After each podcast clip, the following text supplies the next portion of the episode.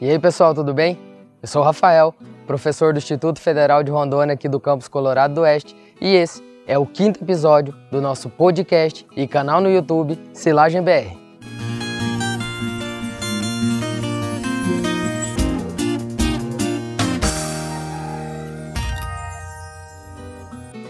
No episódio anterior, no quarto episódio, nós falamos um pouquinho sobre o histórico da conservação de alimentos para animais no Brasil. E nesse quinto episódio, nós vamos falar sobre o princípio de conservação na ensilagem. Nós vamos conversar um pouquinho sobre características importantes na forragem no momento da colheita para ensilagem que tem relação com o processo de conservação. Nós vamos falar sobre a porcentagem de matéria seca, a capacidade de tamponante, o teor de carboidratos solúveis ou carboidratos passíveis de fermentação. Vamos falar da importância do coeficiente de fermentação ou da capacidade fermentativa das forragens.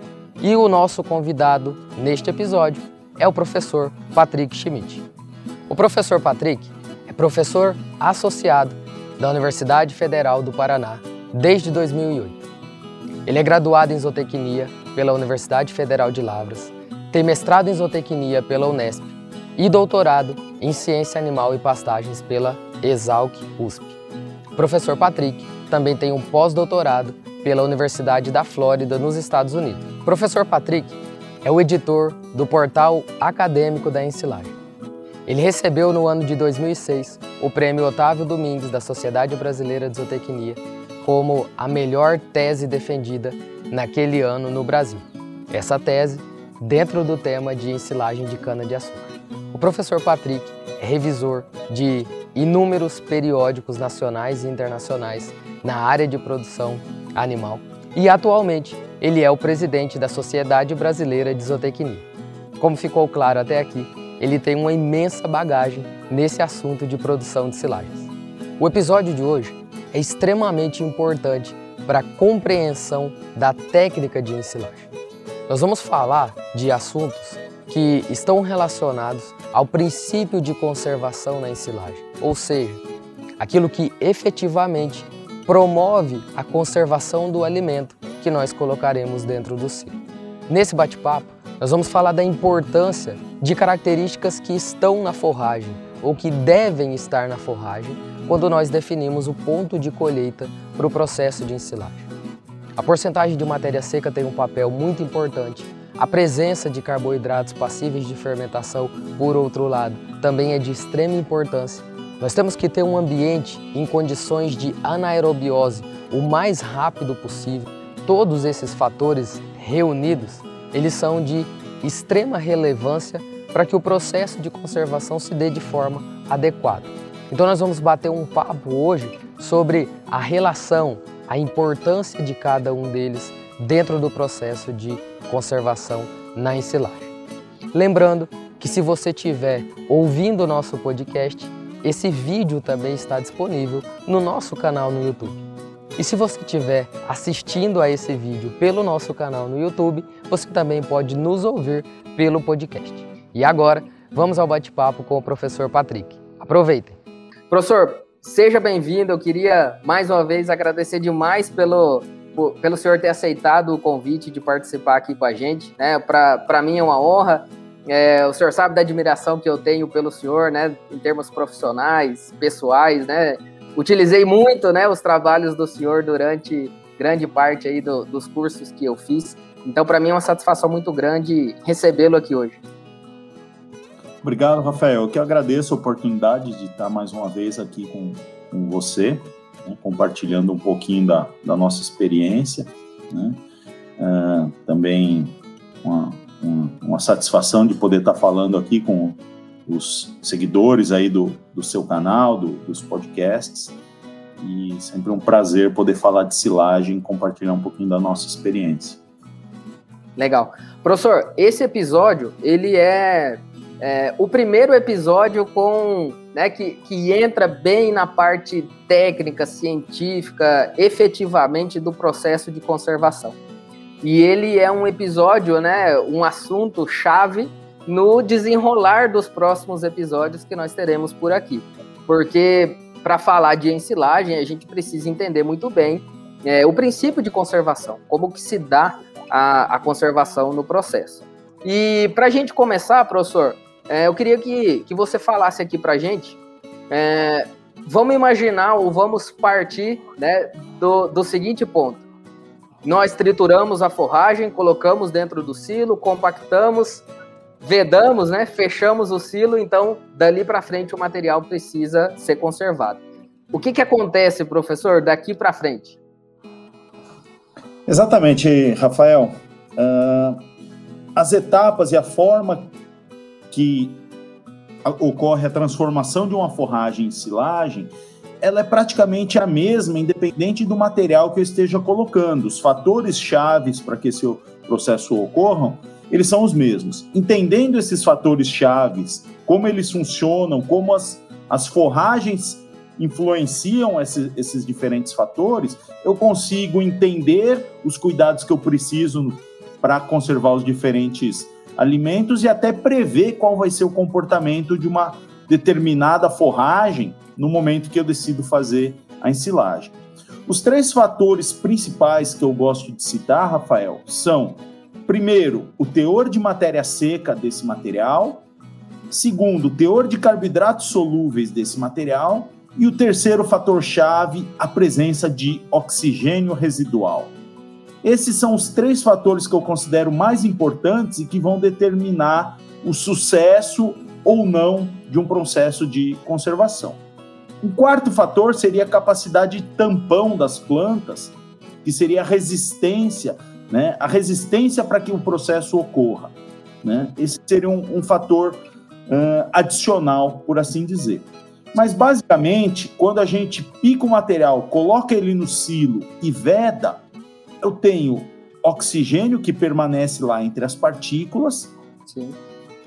E que, enquanto ele está presente, ocorre a respiração, que é o que os seres vivos, em sua maioria, fazem. Nós, mamíferos, fazemos isso, estamos fazendo agora. Quando eu respiro, eu estou convertendo energia, no caso nós, seres humanos, a glicose proveniente da nossa alimentação, e eu estou retirando energia dessa glicose e liberando gás carbônico e água pela minha respiração. O processo que ocorre enquanto tem oxigênio no silo é o mesmo: é respiração, produção de gás e queima de energia. Então, esse é um primeiro ponto para a gente pensar. Enquanto eu tiver respiração, eu estou tendo perda de eficiência e perda de qualidade desse material. Por isso a gente faz uma compactação bem feita e uma vedação excelente para que essa respiração seja a menor possível. A, par a partir do momento que essa respiração termina, iniciam-se as etapas da fermentação, onde os açúcares residuais que nós chamamos de carboidratos solúveis, né, uma soma de diferentes açúcares, eles serão convertidos em ausência de oxigênio, não mais a gás carbônico, mas sim aos ácidos orgânicos.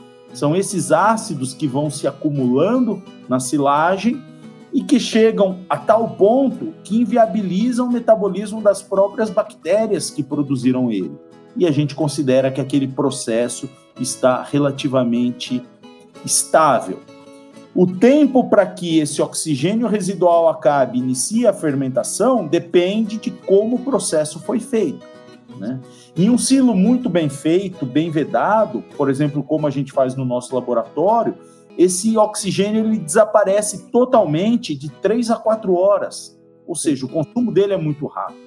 Né? Isso acontece da mesma forma num silo de fazenda, se for bem compactado e bem vedado.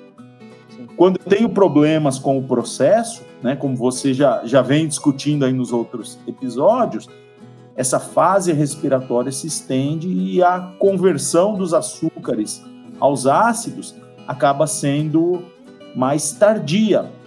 E até a disponibilidade desses açúcares para serem convertidos é menor.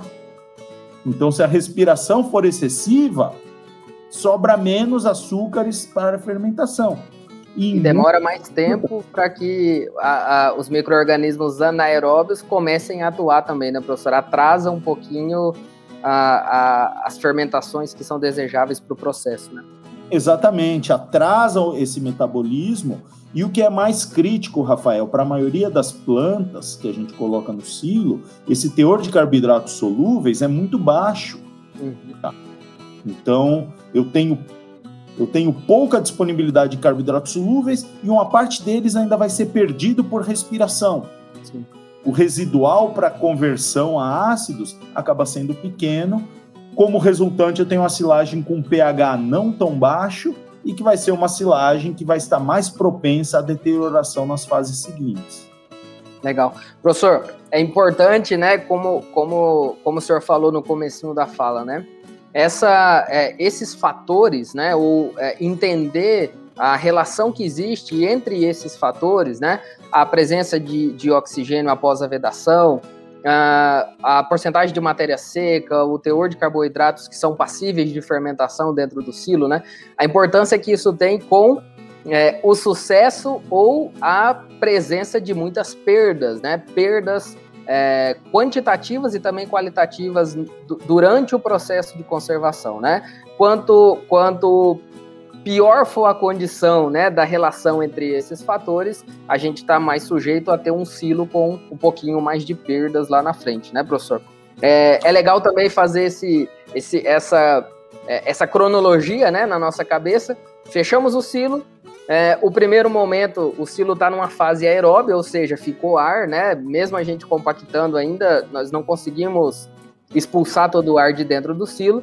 E somente quando esse ar, esse oxigênio, ele vai se exaurindo ali do ambiente, começa a segunda etapa do processo, que é a etapa anaeróbia, né? Que, que, que responde ao princípio de conservação na ensilagem, que é a fermentação é, anaeróbia, né? E principalmente a fermentação lática, né, professor? Exatamente, Rafael. E esses fatores eles estão bem correlacionados. Né? Existe até um cálculo para saber o, o, o, coeficiente de fermentabilidade do, de um material para tomada de decisão, que envolve o teor de matéria seca, o teor de carboidratos solúveis e o teor de e a capacidade tampão desse material. Esses fatores agem em conjunto e a avaliação deles permite saber se o material é mais propenso a uma fermentação da forma que nós esperamos ou menos propenso e mais difícil de ser conservado. Bom, professor, como, como o senhor comentou, né, o coeficiente de fermentação, capacidade fermentativa, né, é, é, é, um, é um cálculo, uma fórmula, né, mas na verdade acho que o importante é entender o conceito, né, e, e não só o valor matemático ali, ou o valor numérico, né. É, na verdade, esse coeficiente de fermentação ele nos ajuda a entender a importância que esses fatores têm, né? É, só que pensando, né, professor, como o senhor comentou antes, é, o oxigênio já saiu da jogada, certo? Nós fechamos o silo, o oxigênio já já, já foi consumido, né, no, nos primeiros momentos, e agora nós temos um ambiente partindo para anaerobiose, né? É claro que nesse, na presença de oxigênio, um pouquinho do carboidrato solúvel que está ali, como o senhor comentou, pode ser consumido, né? Mas quando a gente pega agora no ambiente anaeróbio, é, nós temos que pensar que existe uma relação entre porcentagem de matéria seca, né, o teor de matéria seca, a capacidade é, tamponante e o teor de carboidratos solúveis ou carboidratos passíveis de fermentação, né? É, de forma bem geral, né, professor? a gente costuma é, assumir, e nesse coeficiente fica bem claro isso, a importância da matéria seca. Né? Quanto mais ajustado tiver o teor de matéria seca, os outros fatores, nesse caso aí, carboidrato solúvel, capacidade tamponante, eles acabam é, tendo a sua importância diminuída, né? Ou seja, quando a porcentagem de matéria seca está ajustada, né? Nós vamos discutir isso em alguns episódios para frente, mas vamos aqui generalizar para silagem de planta inteira, né? Em valores próximos a 30, 35% de matéria seca, né? Quando o teor de matéria seca está ajustado, existe um ambiente um pouquinho mais é, favorável, né, para que os micro-organismos utilizem o carboidrato que tem nesse material como substrato, né? É, e possam fazer as fermentações que vão originar ácidos orgânicos, principalmente o ácido lático, né, professor? E é importante que esse ambiente resista pouco à redução do pH, né? Quando nós temos um ambiente que quimicamente é, resiste a essa queda de pH, isso contribui negativamente para o processo, porque a, a, redução do pH vai ser mais lenta, e com essa redução lenta, alguns micro-organismos oportunistas eles podem se aproveitar né, desse ambiente para consumir carboidratos, né, para atrapalhar o processo de conservação, né, professor? É, então, eu acho que seria legal é, o senhor fazer um comentário aqui para a gente, né? É, falando da importância de cada um desses fatores, né? Se a gente olhar na fórmula aqui, é, nesse, né, né, nesse cálculo, a gente observa que a matéria seca sozinha, né?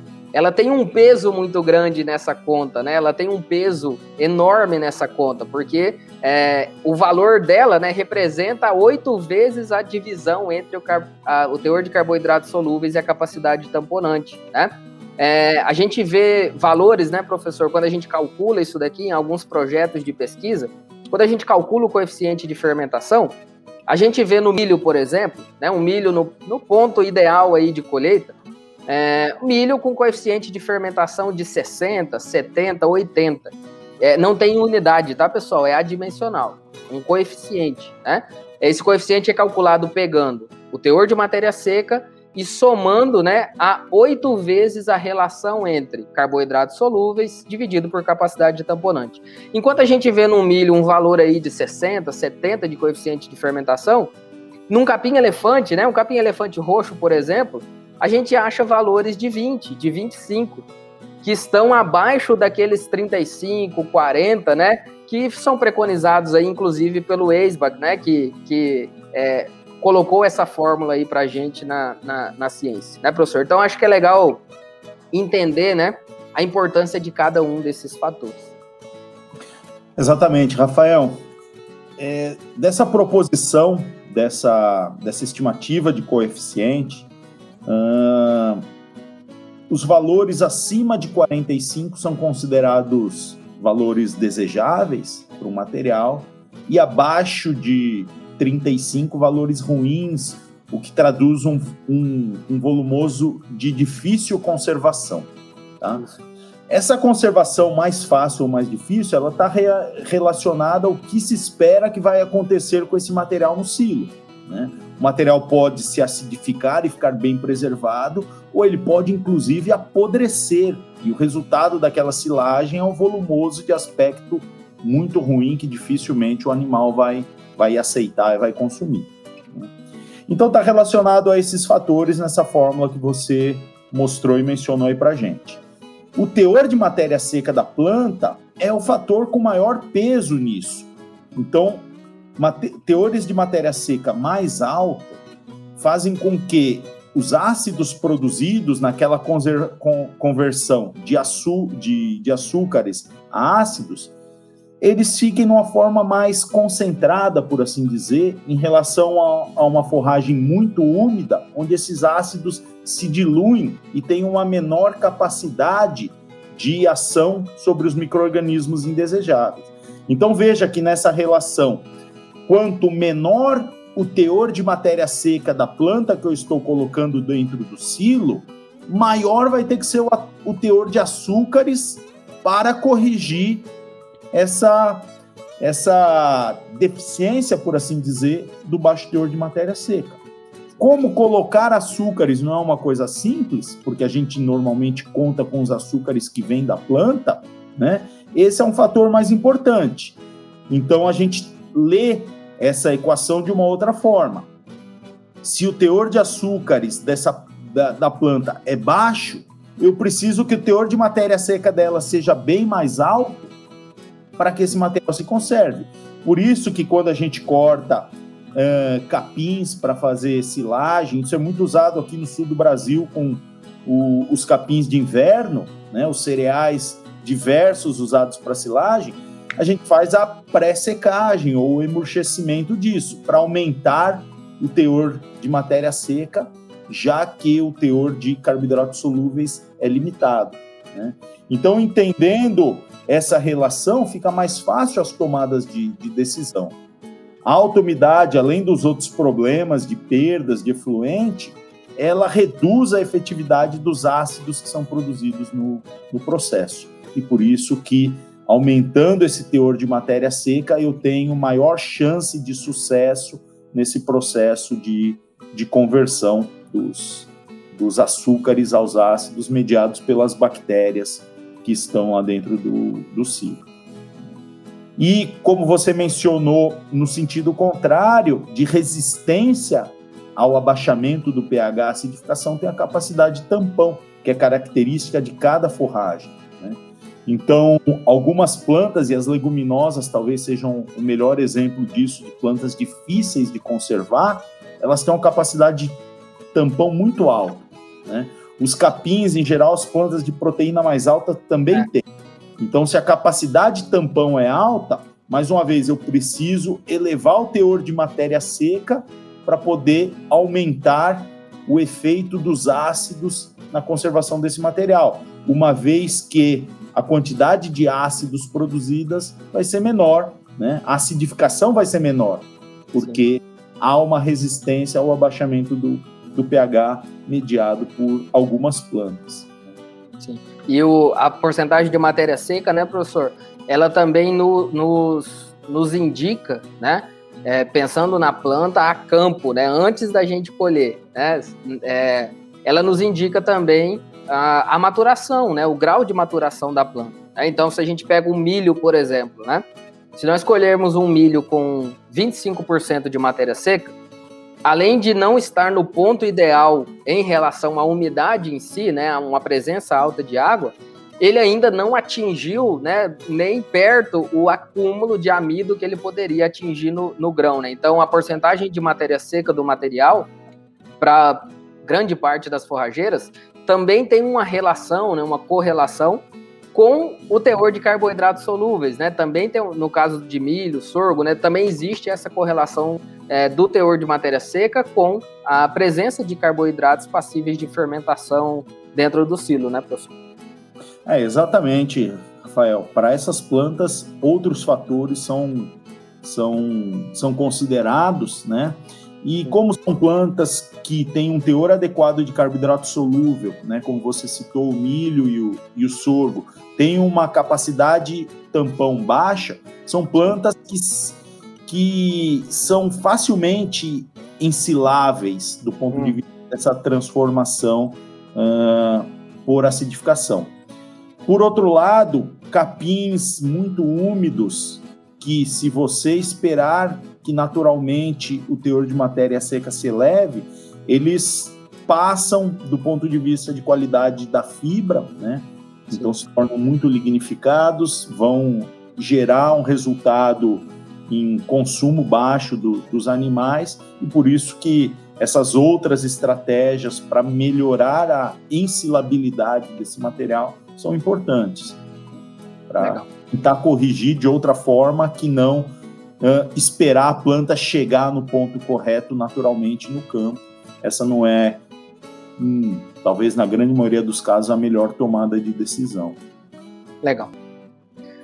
Bom, professor, já caminhando aqui para o final do nosso bate-papo, né? Discutimos aí todo todo coração, né? O, o corpo principal relacionado ao processo de conservação.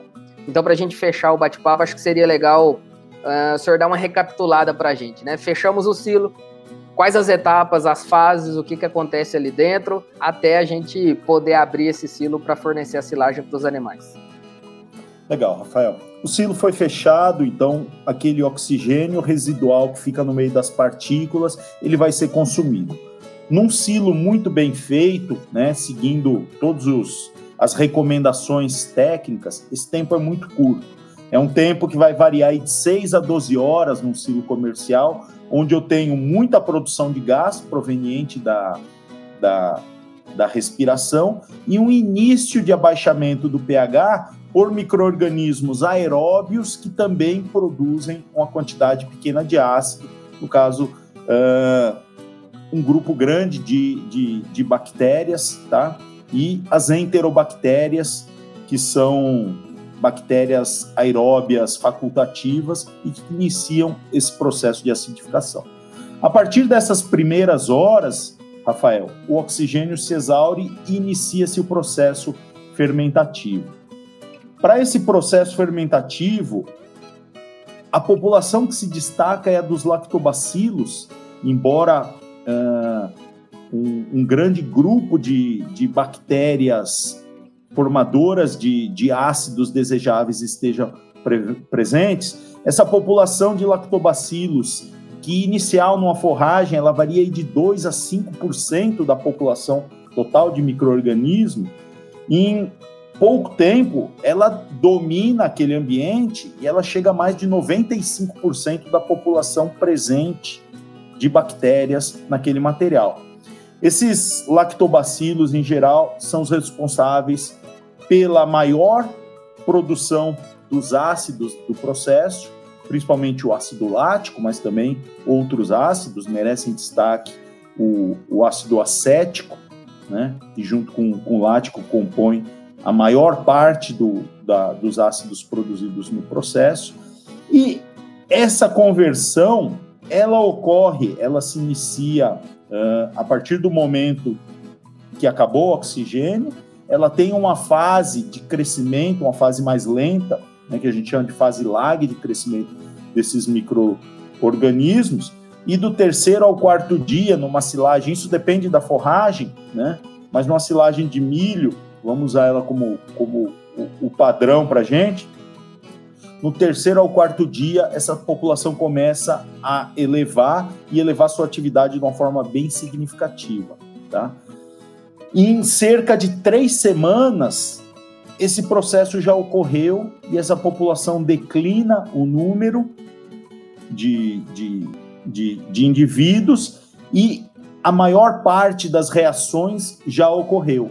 Ou seja, o pH já está em níveis baixos, ainda tem um processo de acidificação de micro-organismos que são mais lentos, inclusive dos próprios lactobacilos, aqueles que a gente conhece como heteroláticos, são micro-organismos que agem mais lentamente, que ainda vão modificar um pouco o processo dentro desse intervalo de três a quatro semanas para uma silagem de milho. Tá? A partir daí, as modificações bioquímicas dentro do silo são mínimas, tá? mediadas por esse microorganismo. Se eu pensar num volumoso riquíssimo em açúcar, como a cana-de-açúcar, essas reações se ocorrem das bactérias muito mais rápido, né? E eu tenho reações posteriores de outros micro-organismos, no caso das, das leveduras. Em capins e plantas que têm baixo teor de carboidratos solúveis, solúveis, esse processo ele se dá de uma forma muito mais lenta e mais extensa. Então, essa reação dura, chega a 60 dias reações ainda ocorrendo, com micro-organismos usando carboidratos provenientes da quebra, inclusive da fibra, que libera alguns outros açúcares. Então, a forragem influencia o quanto tempo esse processo vai acontecer, tá? Ele vai ser mais curto ou mais longo, dependendo do substrato disponível para esses micro-organismos. A partir disso, a gente entra numa fase que a gente chama fase de estabilização, onde poucas reações mediadas por micro-organismos estão acontecendo e o material estaria pronto né, para ser usado uh, para abertura do silo sem grandes modificações. Legal. Muito bom, professor. Acho que esse, esse, esse resumo, essa síntese, né, representa bem o, o principal objetivo do nosso bate-papo aqui hoje, né? Deixar bem claro no início, né, da, das nossas conversas aqui, como que se dá o processo de conservação, alguns dos pontos é, bioquimicamente falando, alguns dos pontos importantes, né, para que a gente compreenda certinho, né, todas as fases, o porquê, né, de algumas etapas, de alguns procedimentos na, na no processo de ensilagem, né? Quando, é, exemplo disso, né? Por que compactar bem o material, né? Por que triturar bem o material? Por que vedar bem o silo? Então, tudo isso está relacionado com o processo de conservação, né, professor? E tudo isso está é, relacionado com possíveis perdas ou uma possível conservação adequada do material, né? Professor, muito obrigado. Queria agradecer demais a sua participação aqui. Foi realmente um prazer. O bate-papo, né? Foi, foi muito legal, né? Fluiu aí de uma forma bem bacana. O tempo passa que a gente, a gente nem vê, né, professor, quando a gente está falando desses assuntos. Então, muito obrigado por ter participado aqui com a gente. Para mim foi uma honra mais uma vez recebê-lo aqui. Eu tenho certeza para quem está ouvindo e assistindo a gente conseguiu sair daqui hoje desse bate-papo com muitas informações importantes. Eu que, que agradeço mais uma vez, Rafael. Uh, isso que a gente conversou é só a, a, ponta do iceberg, por assim dizer, é o começo de tudo, né? E eu acho que, que as pessoas que estão te acompanhando aí nessa série que você está fazendo fantástica vão poder se aprofundar né, em tudo que acontece nas particularidades e, e é isso, a gente conhecendo, entendendo como funciona, a gente consegue lançar mão das ferramentas disponíveis aí para modular o processo, para melhorar ele e levar na direção que a gente deseja de uma silagem de alta qualidade com mínimas perdas. Legal. Professor, obrigado e forte abraço. Obrigado. Bom, assim nós finalizamos o nosso quinto episódio que nós falamos do princípio de conservação na ensilagem. E nós já estamos de olho no próximo episódio, que nós teremos como convidado o senhor Tiago Canedo Reis. Ele é da empresa Reis da Silagem, uma empresa prestadora de serviços agropecuários, inclusive serviços relacionados à ensilagem. Nesse próximo episódio, nós vamos falar sobre o tema: Você está preparado para produzir silagem? Se você estiver gostando dos conteúdos que nós estamos trazendo, se inscreva no nosso canal no YouTube, ative as notificações, nos acompanhe pelo podcast, que sempre que a gente postar algo novo, vocês serão notificados.